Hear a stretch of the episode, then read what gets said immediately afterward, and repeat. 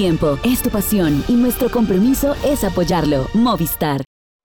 Misión de la Fundación, sensibilizar sobre la vida de los ciclistas, la responsabilidad que tenemos los conductores en las vías, promover la bicicleta y su uso responsable.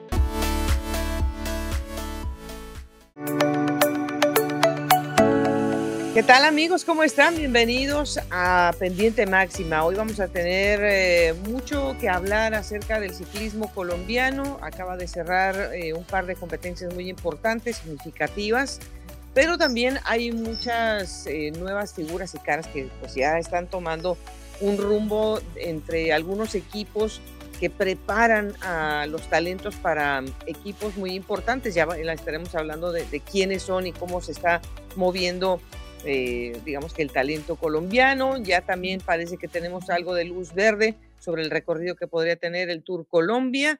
Y bueno, pues no podemos, la verdad, que no, si dejar de consultar a Eder Garcés, que estuvo eh, precisamente en el Huila haciendo eh, cobertura y bueno, nos ha podido compartir en sus redes sociales todo lo que ha sucedido, pero pues tiene de primera mano mucha información eh, en estas últimas horas. Eder, pues tremendo viaje que te ha tocado ya que estás de regreso a casa en Medellín. Buenas, ¿cómo estás? Hola, Goga, ¿qué tal? ¿Cómo estás? Un saludo para toda la gente que nos ve y nos sigue a través de Pendiente Máxima. Sí, bastante, bastante largo el viaje, tanto día como regreso, la ida dos días de viaje y el regreso un solo día, pero pues bueno, son territorio, un territorio absolutamente nuevo para, para esta carrera. En el departamento del Putumayo empezamos, en Mocoa, su capital, y terminamos en el departamento del Huila, en La Plata, en uno de sus municipios. Así que pues bueno, ya sabrá la gente que conoce un poquito Colombia qué tan alejado está, pero bueno, aquí, aquí vinimos con, con buenas novedades y con cosas para contarles. Pues sí, vamos a tener también una entrevista que, que Eder le hizo a Harold Tejada. Bueno, no podía ser menos, ¿no? El, gran invitado de, del Huila con eh, este corredor que, bueno, ya tiene asegurado su futuro para el próximo año. Pero antes de tocar ese tema, vamos a ir directamente a, echarle un ojo al, análisis que tenemos de un equipo que, bueno, pues Colombia eh, tiene una representatividad hace muchos años, pero ahora eh, con una nueva faceta en este negocio, en esta colaboración que se hace con Yanni Sabio Eder y que, bueno, pues el GW Shimano Sidermec cierra su primer capítulo. Hay buenos números que reportar, pero tú estuviste muy cerca del equipo y nos puedes dar ese balance más íntimo de lo que significó para la escuadra este primer año de colaboración? Bueno, en este año de, de, fusión, que fue como un poco, digamos, una alianza que se hizo para rescatar proyectos, porque pues bueno, ya se sabía que el drone hopper no podía salir.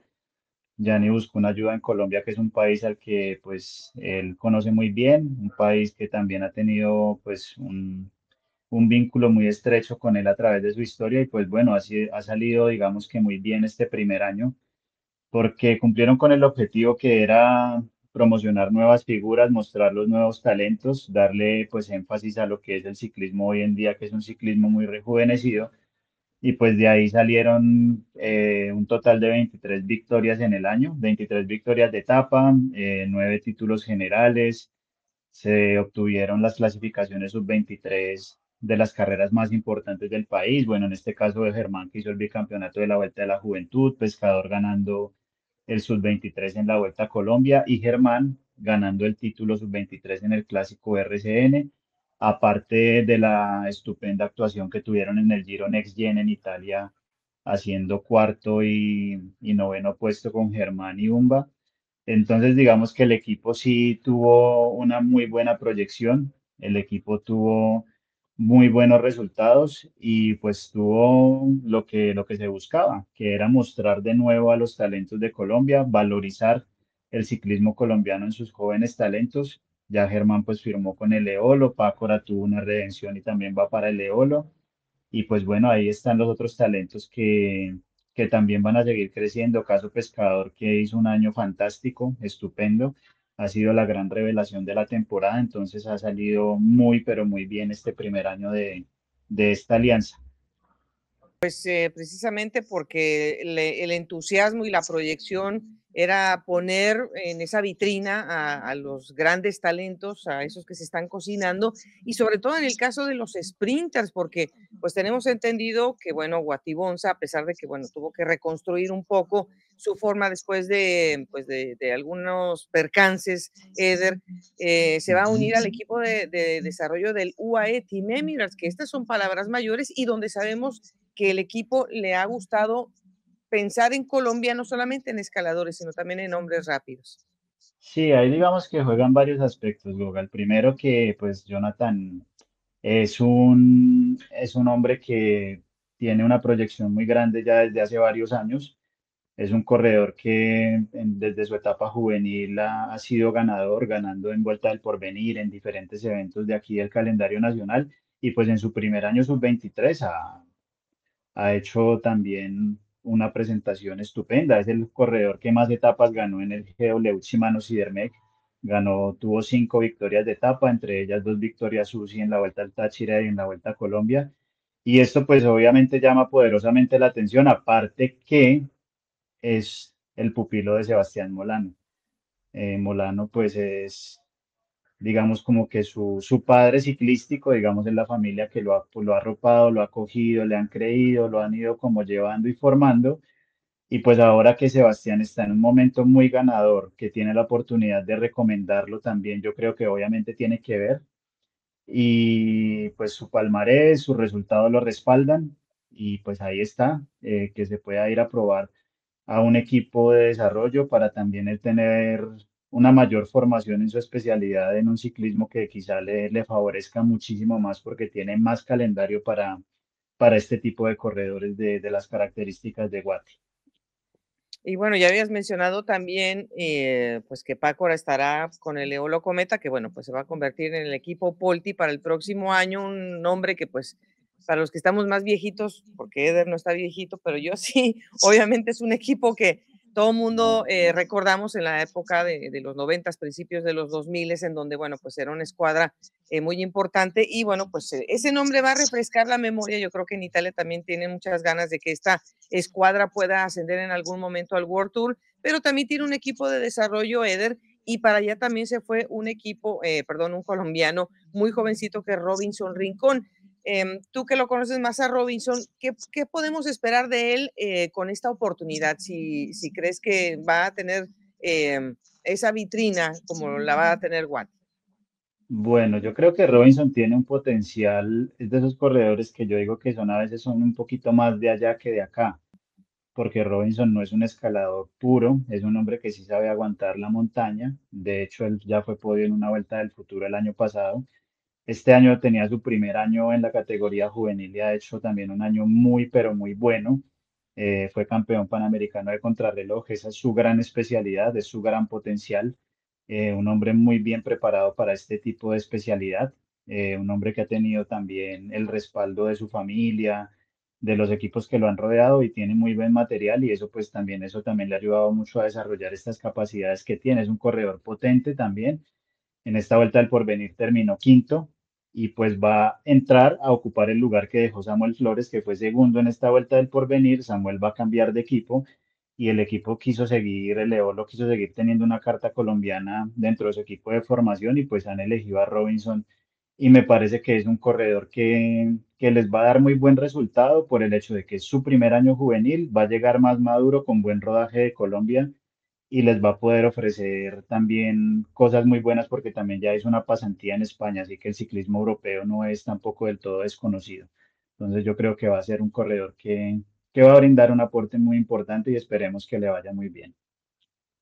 Pues la verdad que sí, les, les tenemos eh, mucha fe. Ellos saben que estas oportunidades pues van, pues escasean más en el sentido de que hay mucho talento y hay muchos ojos donde poner también por parte de los buscadores. Entonces, eh, Colombia, eh, pues a lo mejor en algún momento deslumbra, pero bueno, con el paso de, los años, Eder, pues otras, otras naciones también están aportando, o sea, Noruega, naciones como los Países Bajos, Dinamarca, están haciendo también una, un aporte de juventud muy grande. Entonces, seguramente, pues estas, estas situaciones, tú que estuviste ahora tan cerca de los más jóvenes en Colombia, me imagino que ellos se dan cuenta que, este, que el mercado ya es demasiado competitivo.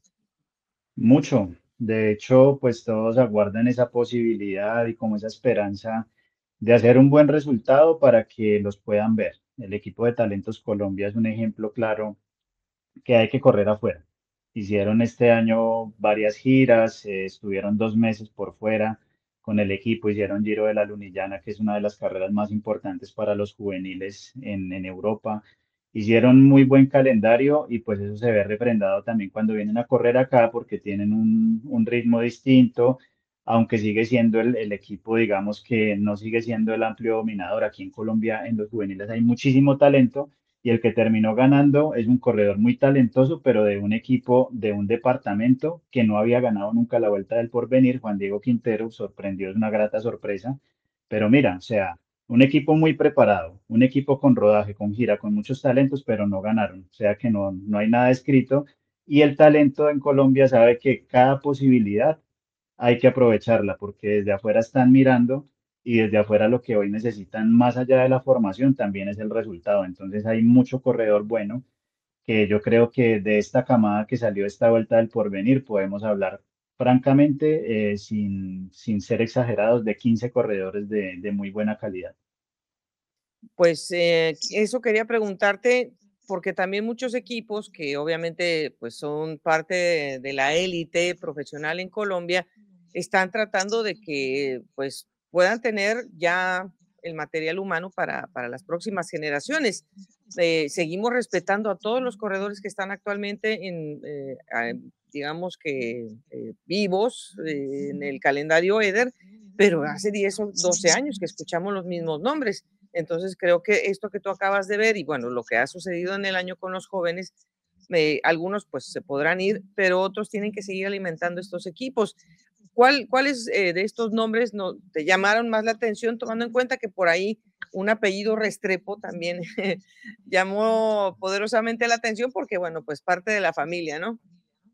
Exactamente, mira, de los tres que quedaron en el podio, bueno, Juan Diego no lo podemos negar, es una, una grata sorpresa.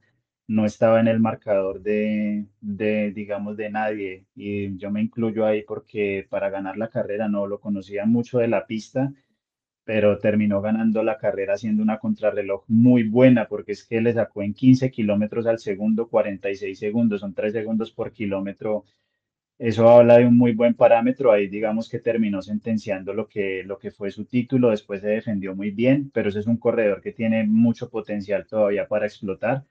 Eh, Samuel Flores sí demostró lo que viene haciendo en Europa. Un corredor muy completo, un corredor que tiene muy buenas características, que terminó siendo subcampeón en su primera vuelta del Porvenir. Bueno, decías de Restrepo, Juan David, primo de Jonathan pero lo supera como escalador. Es un corredor que tiene unas características muy, muy, muy, muy destacadas porque es menudito, flaquito, un corredor que tiene un potencial para, para ser un corredor de, de ganar carreras. Es un corredor para ganar carreras, no como su primo que es más, eh, más enfocado a ganar etapas. Te puedo decir un Juan David Urián que ya pasa a sus 23. Te puedo, te puedo estar hablando de una grata revelación del Casanare Emerson Gordillo, un corredor completísimo, eh, digamos que un corredor muy parecido a Robinson, de esa zona, muy bueno en la crono, potente. Te puedo hablar de, de ellos como por no extendernos tanto, de corredores que dejaron una, una huella muy bonita, Mateo Rivera, que es un sprinter muy potente, y para mí, un súper talento que es Cristian Vélez. Ese sí, no lo, no lo voy a sacar de ahí. No ganó la vuelta porque el día de la contrarreloj no le tocaba. O sea, cuando uno tiene que ganar está derecho. Y se le, le dañó la bicicleta, perdió más de un minuto y medio, pero es un corredor que te digo, Goga, que ese va a dar mucho de qué hablar. Y pues hay otros corredores también que, bueno, dejémoslo por último a Eric Parra, que es el, el sobrino de Jordan Parra, sprinter. Entonces ahí digamos que la, como que también se va extendiendo el legado de las familias dentro de estas categorías, lo que lo hace sentir a uno un poquito más viejo, pero, pero está muy bien, está muy bien. Una carrera muy linda, se dejó ver y una carrera muy, muy emocionante, de principio a fin. Pues, eh, el e ellos nos emocionan porque, bueno, sabemos que que de ahí depende, eh, pues, que la gente siga pensando que hay que hay una evolución y que como los vas describiendo, Eder, pues, van teniendo un poquito ya otra fachada los corredores, que son un poquito más completos, que pueden, eh, rendir o que la crono ya no es necesariamente, eh, lo más difícil, aunque hay que seguirlo trabajando, pero en cambio, pues, la competencia de las mujeres, que fue ya ese fue un duelo de titanes, porque estábamos hablando de tremendas corredoras con una una capacidad increíble de sufrimiento, de mucha experiencia. Y bueno, tuvimos un poco de todo, pero de lo que creo que bueno, yo me alegré mucho ver a Estefanía al final pudiendo ganar, Estefanía Herrera, que que se llevó el título. Pero, eh, sentí también un poco, a lo mejor, el el la frustración de Lilibet Chacón, porque, bueno, pues ella venía ganando casi todo, pero bueno, también el camino va recomponiendo un poco las cosas. Sí, claro, es que mira, Goga, que mm, tuvo muchos cambios la carrera. O sea, no fue una carrera que fue como en otras ocasiones que Lilibet a veces domina. Hay una, una dominadora muy, muy marcada. Caso ha sido Diana, Lilibet, bueno, Anita en su, en su momento, en su esplendor. Esta vez hubo muchos cambios en pocos días de carrera. Y creo que, bueno, Estefanía aprovechó en el momento adecuado esa fuga que se dio para llegar al municipio de Gigante y en una fuga que también causó, digamos que un poquito de polémica porque termina ganando Luisa Daniela Hernández, que es la compañera, la mano derecha de Lilibet, se fue con una corredora que tenía cerca que terminó quitándole el liderato. Bueno, ese día digamos que hubo un poquito de tensiones, que es normal en el ciclismo, pero no le quita en nada el mérito porque hay que saber leer las situaciones. Estefanía supo leer, fue por todo, se fue en una fuga ganadora, llegaron las dos, no ganó la etapa, pero recortó la diferencia, bonificó y sacó la, sacó la renta que necesitaba para, para llegar el último día tranquila y volver a ganar el Tour femenino después de cinco años. O sea que también para Estefanía es un relanzamiento, como se lo decía ayer, de su carrera, porque ha luchado mucho, ha tenido altas, bajas y es una corredora que, que siempre ha tenido algo para decir. O sea, no es una corredora que pase desapercibida. Así no gane la general, gana etapas está siempre en el marcador y pues bueno, esta vez le tocó disfrutar las mieles de, de volver a ganarse una general, su segundo tour femenino en este caso. Bueno, la la marca de Movistar BSPC, que bueno, sabemos que es una una marca que sigue impulsando también la proyección de las ciclistas, mujeres y los hombres, por supuesto, pero nos da mucho gusto, pues, que este tipo de de marcas que que lo hacen muy bien en Ecuador, pues, ahí también se puedan convidar un poco, Eder, eh, pero en cuanto a, digamos que a como dominaron por las posiciones del de la clasificación general, pues el Colombia Pacto por el el Deporte GW Shimano, pues ahí estuvo muy bien, pero, eh, ah, hubo otros equipos que, bueno, eh, tuvieron que, mm, seguramente sufrir demasiado como para poder entrar, pero las diferencias sí fueron bastante más marcadas fuera del podio, ¿no? Sí, sí, claro. eh, fue un equipo que pues tenía las corredoras, por decirlo, como con más rodaje. En este caso, también el equipo que tenía un poquito más de unidades, porque pues la carrera dio para, por la reglamentación permitía que hubiese equipos mixtos y en esos equipos mixtos había corredoras también de, del equipo de Colombia Pacto por el Deporte, en este caso Camila Atahualpa que iba a defender su título, corrió con un equipo mixto, Vanessa Martínez. Entonces digamos que eso ayuda un poco también, pero eh, las diferencias también hay que marcarlas en la carretera y lo hicieron como, como se tenía que hacer. En el caso del Movistar BSPC tuvieron un día de podio con, con la chica Peñafiel que estuvo ahí, como en los premios de montaña. Y hubo chicas que, pues bueno, también hicieron como que honor a su participación. Eh, yo digo que hay que darle un mérito muy grande a todos los equipos del país porque era muy difícil llegar hasta allá eh, con, con una logística final de año y llegar 90 corredoras, yo creo que, que habla muy bien del interés. El Team Siste Crédito, pues también intentó, no, no se les dio. Lorena Colmenares tuvo una caída muy fuerte, se lesionó, no va a poder estar en los Juegos Nacionales. Eh, bueno, esto también digamos que fue un poquito complicado para el Orgullo Paisa que perdieron a su, a su gran carta Gabriela López. El día del circuito en Pitalito, que fue un circuito muy peligroso, muy peligroso, aparte de la lluvia torrencial que ese día cayó. Algunas partes de la vía estaban malas, eh, entonces también eso puso mucho en riesgo y se presentaron varios accidentes. Y aquí cierro mi paréntesis mandándole un abrazo muy grande a la familia de, de Alex eh, Matabajoy, el niño de, de, Nariño que todavía se encuentra en, en, una situación delicada de salud, que se cayó, pues se fue a un precipicio en una caída que hubo y pues bueno, estas cosas que, que pasan y que uno, estas desgracias que uno no quisiera vivir. Afortunadamente creo que la sedación están, las, se la están sacando de a poco. Me he enterado ya en las últimas horas que pues como que ha ido evolucionando pasito a pasito y pues bueno, ahí la gente que quiera hacer sus aportes para ayudarles a una familia muy humilde, para que hagan sus donaciones y, y nos unamos como familia y por solidaridad con un niño que, que en este momento lo necesita.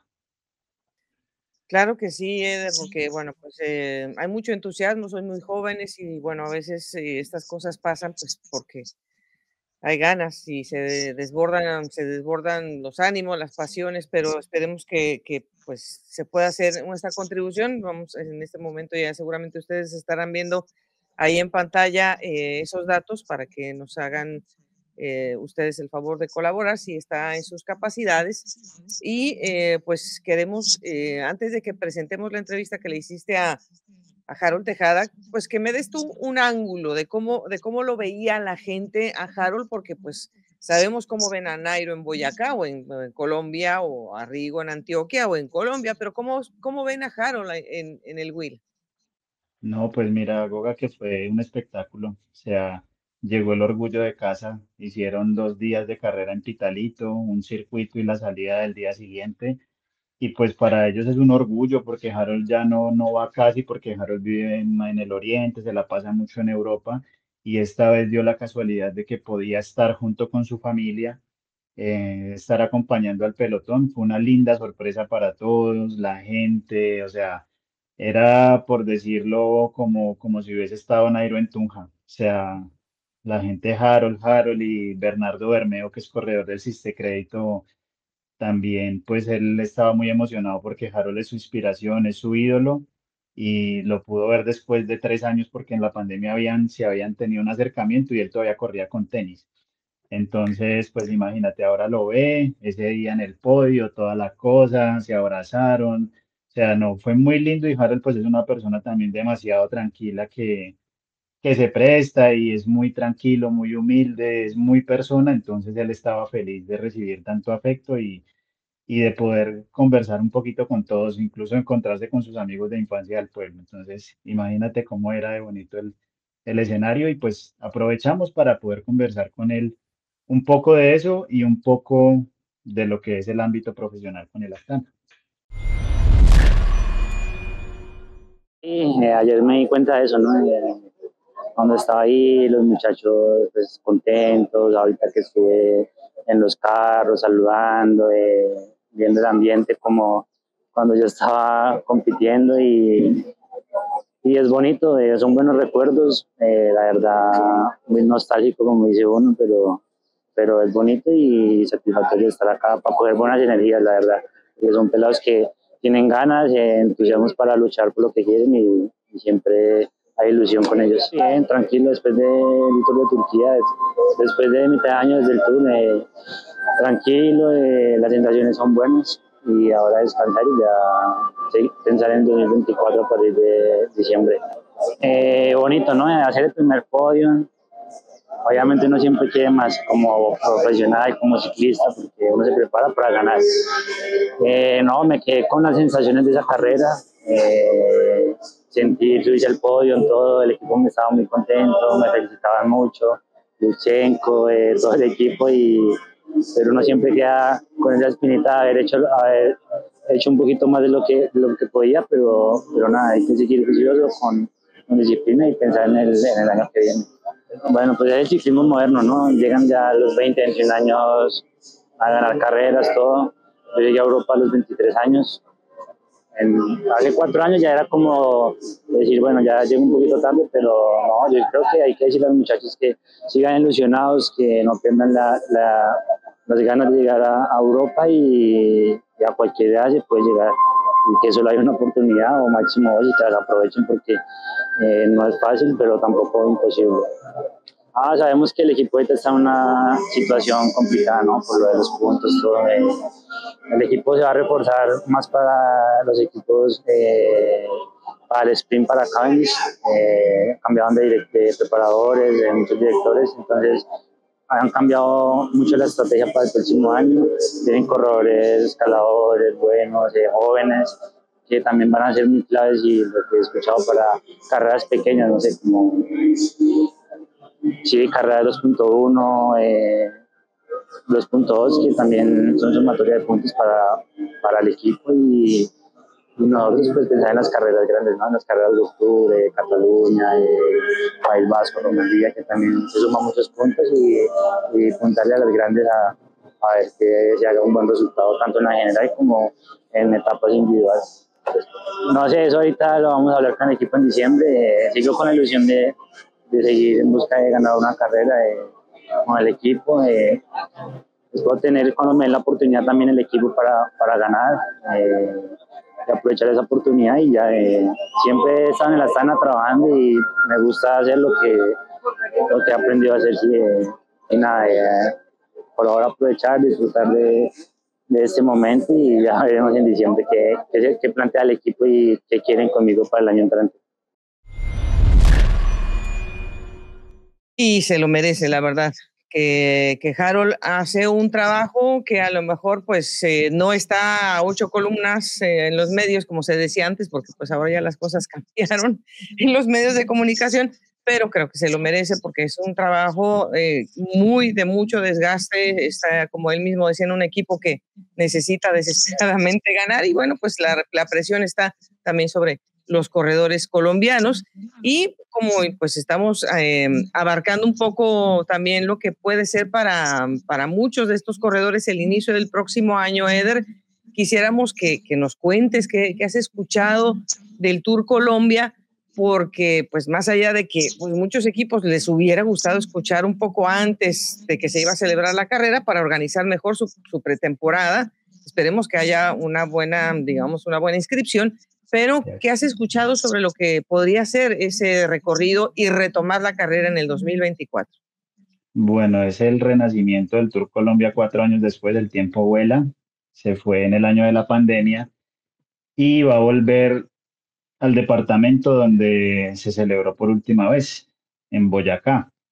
O sea, Boyacá va a ser la sede de salida, eh, va a ser el anfitrión de, de este reencuentro de la carrera eh, pues aquí en Colombia. Mm, según lo que tengo entendido, van a ser tres etapas en Boyacá, luego se hace una salida para llegar a, a Cundinamarca, a Zipaquirá, que es algo que se tiene previsto, y luego enlazar desde Cundinamarca hasta el departamento del Tolima. Eh, entonces el Tolima, digamos, sería el anfitrión del cierre del Tour Colombia, con una etapa que según me pude enterar, puede ser con final en el Alto de Mondoñedo, que pues ya es, digamos que jurisdicción entre Cundinamarca y cerquita Bogotá.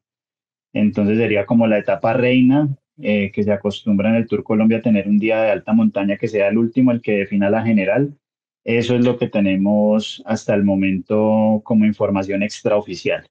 Esperaremos a que pues la federación como corresponde ya en los próximos días haga su comunicado y se revelen pues todos los detalles de, de la competencia y Harold decía que, que quiere, que él quiere estar y que el equipo pues lo ve con buenos ojos para estar ahí.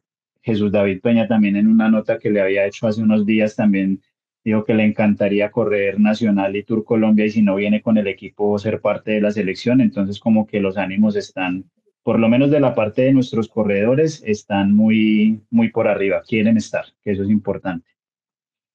Y, bueno, en ese tenor estaba leyendo también una nota que le hizo Cycling News a, Egan, que, que, él también dice que quiere correr los campeonatos nacionales, el Tour Colombia, eh, pues con la llegada de Nairo al Movistar, pues sería lógico, ¿no? Que estuviera también el equipo, que el UAE también hiciera su participación con, con pie eh, colombiano, pero Eder, eh, la última vez que pensamos que se iba a hacer esta carrera era una competencia más liviana, ¿estás de acuerdo? Era una competencia, se pensaba que iba a ser más llana, un poco menos exigente, pero esto que estás hablando, esto es una cosa brava, eh, pues eso también le pone un poco a pensar a algunos equipos World Tour, ¿no? Sí, yo creo que los pone a pensar un poco más allá de, del recorrido, es digamos lo que tú decías, ¿no? Que la carrera pues por obvias razones eh, fue anunciada eh, ya prácticamente finalizando temporada y muchos ya tienen su planificación. Entonces eso también va a dificultar un poco que de pronto grandes figuras puedan venir como en otros tiempos, en los hace tres años que por ejemplo eh, hablamos en el 2019, hace cinco años que Chris Froome recién ganando el Tour de Francia al año siguiente estuvo en Colombia. Entonces digamos que eso también puede dificultar un poco y también hay un factor que no podemos pasar por alto y es que entre Boyacá y Cundinamarca se corre no por debajo de los 2.000 metros. Entonces eso también no sé qué tanta mella puede hacer. Esperemos que, que los equipos se animen y que pueda haber un espectáculo aquí en Colombia. Y otro factor que creo que también puede jugar un poquito en contra es que no vaya a haber vuelta a San Juan para que los equipos hagan el tránsito de una competencia a otra y puedan tener rodaje en América. Entonces vamos a ver cómo, cómo resulta todo. Esperemos que, que por el bien de nuestra carrera, de nuestro ciclismo, la carrera salga y, y se pueda hacer con un bonito espectáculo.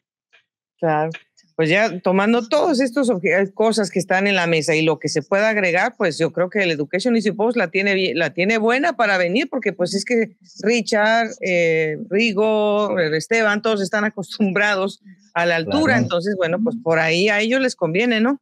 Y Esteban corriendo una etapa en el Alto de Mondoñedo que ha sido como su, como casi que su patio de la casa, si es que se hace así el final, pues para él también debe ser muy atractivo terminar ahí, correr casi que en el patio de la casa. Para Nairo, en su reencuentro con el World Tour después de todos estos problemas, pues correr en Boyacá es un aluvión de, de calor, de estímulo. Entonces, pues si se hace con nuestros corredores top de, de Europa, yo creo que la carrera sale, sale maravillosa, solo con ellos, pienso yo. Definitivamente eh, bueno, eh, la verdad es que ya nos vamos ilusionando de a poco, pero estaremos esperando, y lo que nos has adelantado es eh, estupendo, Eder, así que bueno, estaremos contigo de todas maneras haciendo algunos análisis todavía antes de que termine el año. Y como siempre, te agradecemos mucho que nos hayas podido acompañar a pesar de que vienes un poco cansado. Te quiero animar, mira, aquí con una camiseta oh. de Gisalo Cycling, el museo de, eh, de, la Madonna del Guisalo. Pues hay que ponérselas de vez en cuando, pues hoy me tocó. no, no, no, eso es súper ciclístico y lleno de historia. Está muy linda. bueno, Eder, te agradecemos mucho. Un abrazo muy grande hasta Medellín y muy pronto nos volvemos a conectar. Bueno, Goga, ha sido un placer como siempre y saludos a todos nuestros seguidores de Pendiente Máximo. Muchísimas gracias a Eder Garcés, el director de ADN Cycling, que es nuestro socio eh, de colaboración de información durante todo el año. Y bueno, muchas gracias a ustedes por compartir estos minutos. Muy pronto volveremos aquí en Pendiente Máximo.